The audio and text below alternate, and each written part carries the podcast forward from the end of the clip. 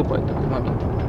Когда вначале есть такие ну, пробы, начала и так далее, а потом идет вот у каждого период таких планов, целей новых в жизни.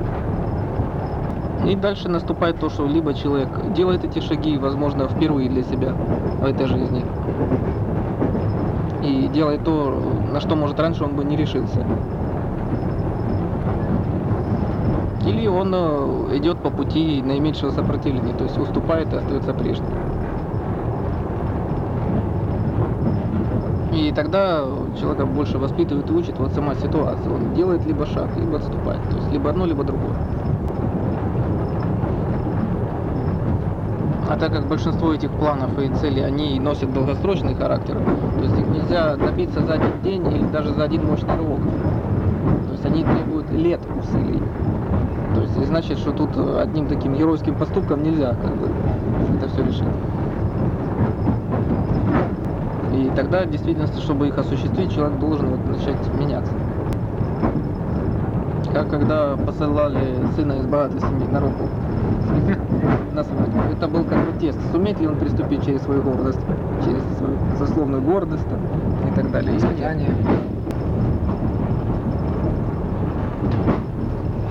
Все эти преодоления, что ли, в материальном мире, а то есть как бы является какой-то дополнительной там практикой, что ли. Но это через в чем заключается Через- практика, ну, да. Это как техника. И как та же техника, может быть, там является там вот, как работа с привычками тоже. Ну, то есть преодоление привычек. Это что же своеобразная техника? Даешь себе каждый раз обещание, чтобы этого не делать по привычке. Такие обещания могут э, длиться тоже до определенного предела. Рано или поздно наступает тот период, когда либо человек уступит, либо все-таки оно уже реализуется в поступок, это обещание. Если каждый отказывается здесь от собственных усилий, то начинается отход в практике в коренном смысле. То есть человек отходит от нее очень надолго и далеко. То есть тогда все то, что человек сидит, как бы, оно становится теорией. А в своей повседневной жизни получается, что человек остался прежним, то есть он ничего не меняет. Хотя, когда уже ситуация уже кричит и требует изменений.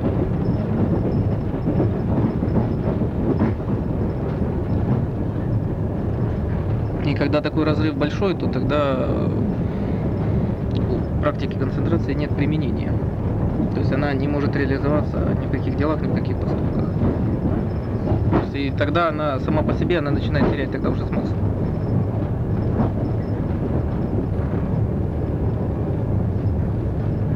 И вот тогда только вот каждый практикующий, он теряет уверенность в себе и так далее, он легко может отойти от него совсем. Совсем другое происходит, когда человек практикует и постепенно видит, что вот он меняется и совершает какие-то новые для себя вещи. Даже, может, с удивлением для себя он отмечает, что у него меняется отношение к его может, каким-то старым взглядам на что-то застарелое. Тогда как бы видна отдача, реализация том, что он делает. Тогда, наоборот, уверенность она становится только больше. Когда каждый практикующий, он видит, что вот в малых целях у него получается добиться успеха, и думает, что тогда он и с большими справится. Пока в конце концов он видит, что, в общем-то, нет разницы, какие ставить цели, что при некоторых усилиях он может добиться любого. То есть то, когда исчезает для него слово невозможно.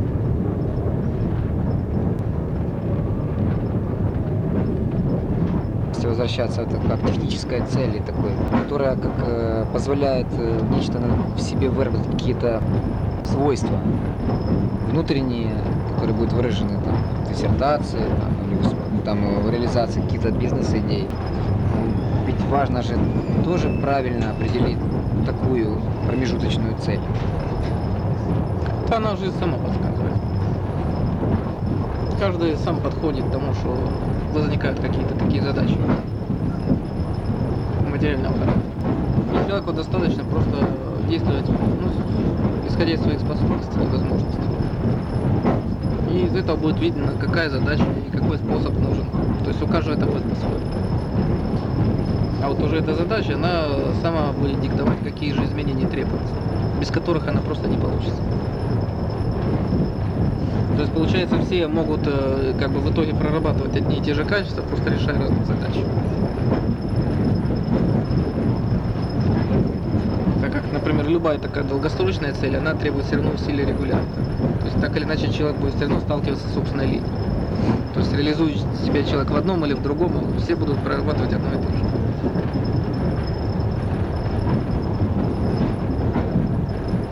Есть в итоге, в общем-то, иногда даже не столь, ну, то, что вы говорили, не, не столь важно, чем занимается, главный результат. Результат не работы, а результат э, твоих ре- реальных изменений, там, преодоления линии. За счет чего это не важно.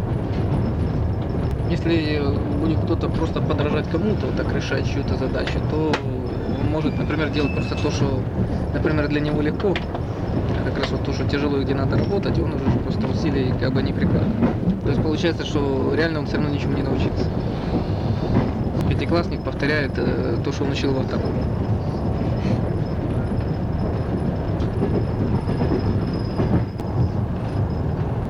Еще хорошо бы знать, что он наступил. Ну, допустим, там, скажем, с какими-то материальными. Часто ты его даже и знаешь уже, но медлишь.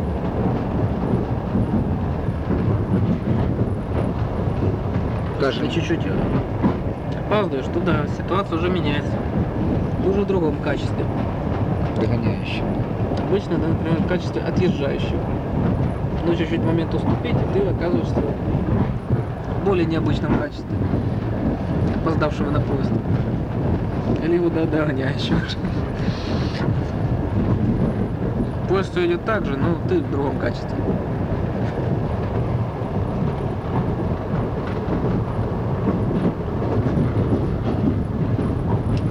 Ну, в поезде могут говорить на том языке, на котором ты, ты не понимаешь. Даже не, не сможешь, там написано обозначены места такими э, значениями, которых ты не знаешь. Ты не знаешь даже своего места в этом поезде.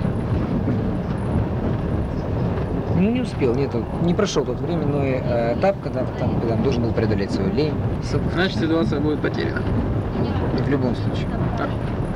Хорошо. Плевать на все, на то, что ты там не преодолел, прыгай в поезд, а дальше как? Правило можно войти с любого вагона. Первое правило. Поезд. А там разберешься. И всего есть свое время. С учетом постановки все можно. Так, просто созревать, стареть и умирать. То бывает одно время, когда еще слишком рано, а потом уже слишком поздно. Поэтому надо делать вовремя. Когда ты ешь зеленый фрукт, он еще невкусный. Когда уже перезревший и гнилой, то тоже не совсем то. То есть надо вовремя делать. То есть, в принципе, можно съесть и недозревший и гнилой, в принципе. Но эффект немного не тот.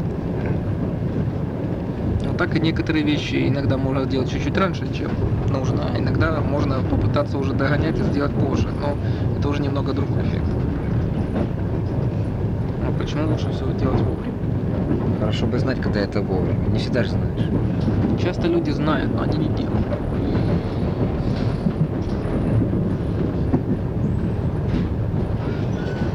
Хорошо бы, когда бы каждый бы делал вначале, когда он уже знает, что пора, а все равно не делает. А любой такой момент, он не будет вечным. Сейчас есть возможность, придет время и ее не будет. Когда ты видишь, что фрукты уже созрели, какое-то время, да, их можно так сорвать, а потом уже все. Делай хотя бы тогда, когда ты уже чувствуешь, что надо. Хотя бы в эти моменты.